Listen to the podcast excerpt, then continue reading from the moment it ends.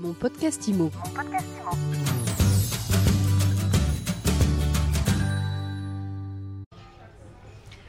bien, on se retrouve en direct de ce Master IMO 2021. Je suis avec euh, Vincent Pavanello, Vincent qui vient d'ouvrir ce Master IMO, et Olivier Roussel, voilà, qui, qui va nous donner ses premières impressions. Euh, Vincent Pavanello, tu es intervenu, je dis tu hein, parce que voilà, on est euh, sans Oui, filtre. on se connaît, on on se se connaît, connaît, on on se va connaît. pas faire semblant, voilà. Euh, tu es intervenu pour présenter ta vision de l'immobilier à 5 ans. Alors voilà, c'est une conférence passionnante qui a duré une quarantaine de minutes. Voilà, en cinq minutes, qu'est-ce que qu'est-ce qu'il faut retenir? Euh, Comment tu vois évoluer les choses? Et surtout, ta vision du partage entre, euh, pas du partage de mandat, mais du partage du gâteau entre les mandataires et les euh, agences traditionnelles.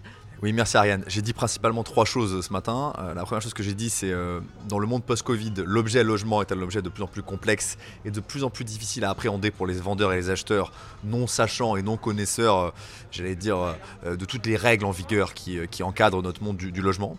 Et j'essaie de donner des exemples. Quand on parle de performance énergétique, quand on parle de télétravail, quand on parle de parcours résidentiel peut-être plus accidenté, moins linéaire qu'avant, bah, c'est des problématiques, des enjeux un peu nouveaux qui font que le français, face à ça, il se pose beaucoup de questions et euh, bah, il est en attente de au, moins autant de, réponses. Donc ça, c'est la première chose que j'ai dite.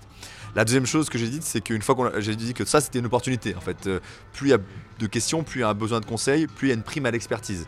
Et donc plus le fameux taux d'intermédiation, les fameux 70% de transactions qui passent par un conseiller immobilier, a vocation à augmenter. Et donc je pense que c'est une, à avis, une, une opportunité historique pour, euh, pour notre industrie de se professionnaliser et de mieux répondre à toutes ces questions en mettant encore une fois au centre du jeu l'expertise.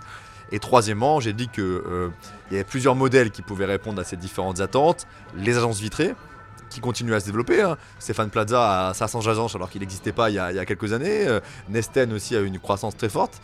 Si les grands euh, peut-être stagnent un peu, on voit quand même des nouveaux entrants. Les réseaux de mandataires dont on connaît le, dynamisme et la croissance et euh, le fait qu'ils intermédient maintenant une transaction sur cinq, hein, ce qui est quand même assez euh, énorme et ça va continuer à augmenter. Et puis les agences à frais fixes qui peuvent peut-être euh, se tailler la part du lion dans les grandes métropoles sur des transactions, euh, j'allais dire, assez liquides. Et donc euh, chacun peut apporter et peut répondre à ce besoin d'expertise. Moi, je pense que les mandataires sont bien placés pour continuer à prendre des parts de marché, mais pas forcément au détriment des autres. Et c'était un peu ça le, le message de ce matin. Alors, tu as un regard très acéré sur les agences digitales à honoraires fixes. Alors oui, il y y y a- beaucoup entendu ces derniers temps t'exprimer là-dessus. Oui, il y a, y deux là, grandes mais- familles. Il y a deux grandes familles. Il y a les, ce que j'appelle euh, les gens sérieux, euh, Liberkeys, Haussmann, Propriu, euh, Wellmo, qui euh, je trouve sont utiles à l'industrie parce qu'ils amènent tout le monde à se questionner pourquoi ils sont à 5000 euros ou à 7000 euros ou à 8000 euros, comment ils ont digitalisé pour automatiser un certain nombre de tâches? Je trouve que ça c'est utile euh, pour l'industrie. Et puis il y a une autre famille de gens que je qualifierais de, moins sérieux, euh, qui sont des gens qui sont plutôt à 2000 euros, vous voyez ce que je veux dire, et qui, je pense, font des promesses aux vendeurs et aux épargnants, puisque pour certaines elles sont cotées, donc il y a des gens qui investissent, des promesses que je ne les vois pas tenir. Et quand on fait une promesse qu'on sait ne pas pouvoir tenir, la frontière entre ça et le mensonge est, assez faible. Et c'est ce que j'ai pu dire euh, publiquement ces dernières semaines et qui m'a été euh, reproché par euh, les principaux concernés. Bon, et revenons-en au chiffre de 70%. Euh, Qu'est-ce qui vaut ce chiffre? Parce qu'on on entendait 60 il y a quelques années, on est à 70. Comment on peut avoir une vraie photographie euh, de Il faudrait, qui que, vend quoi ouais, il faudrait que les notaires nous aident un peu parce que je pense que c'est quand même eux qui ont l'information euh, à la fin et qui peuvent demander euh, au vendeur s'il a été accompagné ou pas par un conseiller immobilier et si oui de quel type? Ce serait intéressant je pense d'avoir d'avoir cette information là. Le 70% on l'obtient en faisant la somme de ce que les différentes entreprises déclarent comme transaction au sein de leur réseau. Et on arrive à peu près à 700 000, sur le million on arrive à peu près à 70% en gros. Euh, c'est- une estimation. Euh, je pense qu'il y a une marge d'erreur de 5%. Donc disons que c'est entre 75 et 65. Peut-être plus proche de 65 que 75. C'est plutôt ça mon avis. Euh, par contre, je pense que c'est en augmentation progressive, notamment du fait de l'émergence et du développement des réseaux de mandataires qui, sont, on le sait, plutôt très forts dans les zones parfois un peu plus détendues, un peu moins urbanisées, où il y avait peu d'agences. Et donc euh, ils viennent réaugmenter ici et là le taux d'intermédiation. Euh, ça, c'est quelque chose qu'on peut, à mon avis, euh, avancer. Euh, bon, bah, c'est peut-être un sujet pour la maison des mandataires à traiter, à savoir effectivement à, approcher de manière plus fine ce taux d'intermédiation. Bon, on va y revenir. Alors Olivier, vous, vous a- toi, tu as écouté, tu es fan de, des propos qu'a tenu euh, Ah oui, moi, j'ai- trouvé ce ça, matin. on a- Dis-nous un peu ce qui t'a marqué. On a des- pour un démarrage sur les chapeaux de roue, c'est clair que je te félicite. C'était un- une, une analyse euh, précise, euh, super intelligente. J'a- J'avoue que là, je suis, euh, je me, je me reconnais bien là-dedans. Euh, Dans l'intelligence dans, non, pas, non, dans la finesse. Moi, je suis plus sur la finesse. Euh, non, non, on, on- on part sur, on part sur une- un, un contenu vraiment, vraiment top. Alors, le- on parlait des parts de marché là tout à l'heure, tu- euh, 70% contre 30 de PAP. Effectivement, le- de toute façon, on a un seul moyen d'analyser, c'est en passant via les notaires, puisque euh, eux, sur un compromis, euh, c'est eux qui le, euh, rédigent, tout au moins l'acte, et ils savent si c'est un PAP ou on passe par un pro. Donc, le, moyen le plus, le plus fiable, ce serait effectivement d'aller dealer avec les notaires pour avoir un, retour top. Je te rejoins aussi sur la, part de marché en transac prise par les professionnels. Tout confondu, mandataires, euh, immobilier, etc. etc. euh, où je, remarque que euh, des annonces de particulier à particulier, tout au moins sur mon secteur, on en a quand même de moins en moins. Il y en a, c'est sûr, mais de moins en moins.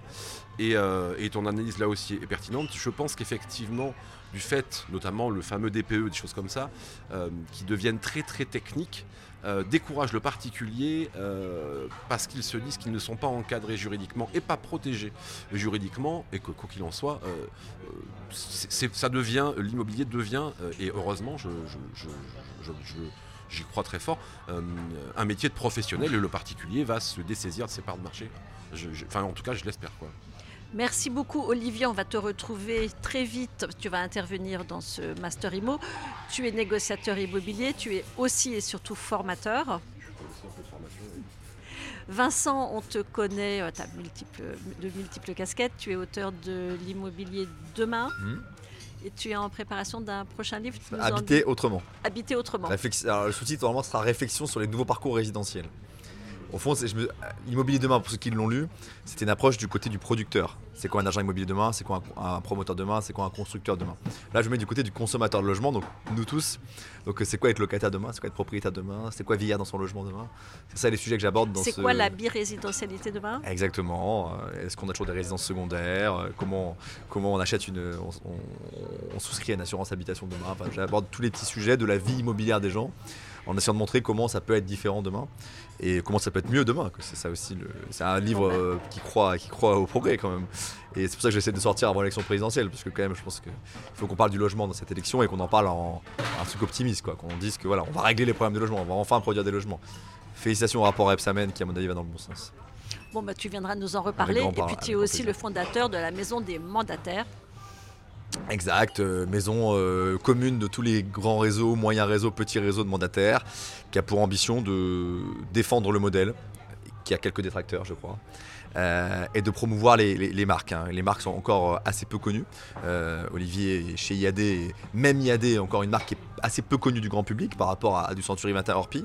Et dans notre roadmap, dans ce que nous on veut faire, il y a l'idée de faire gagner en autorité ces grandes enseignes. Et donc voilà, on, produira beaucoup de contenu dans les, dans les semaines, dans les mois à venir pour défendre ce modèle et sans se forcer parce que moi je suis très convaincu que aider les gens à s'émanciper, c'est il n'y a, y a pas des choses beaucoup plus euh, satisfaisantes dans la vie qu'ai- qu'aider les gens à s'émanciper dans leur vie professionnelle comme dans leur vie personnelle. Merci beaucoup et à très vite. Merci Ariane. Mon podcast Imo. Mon podcast Imo.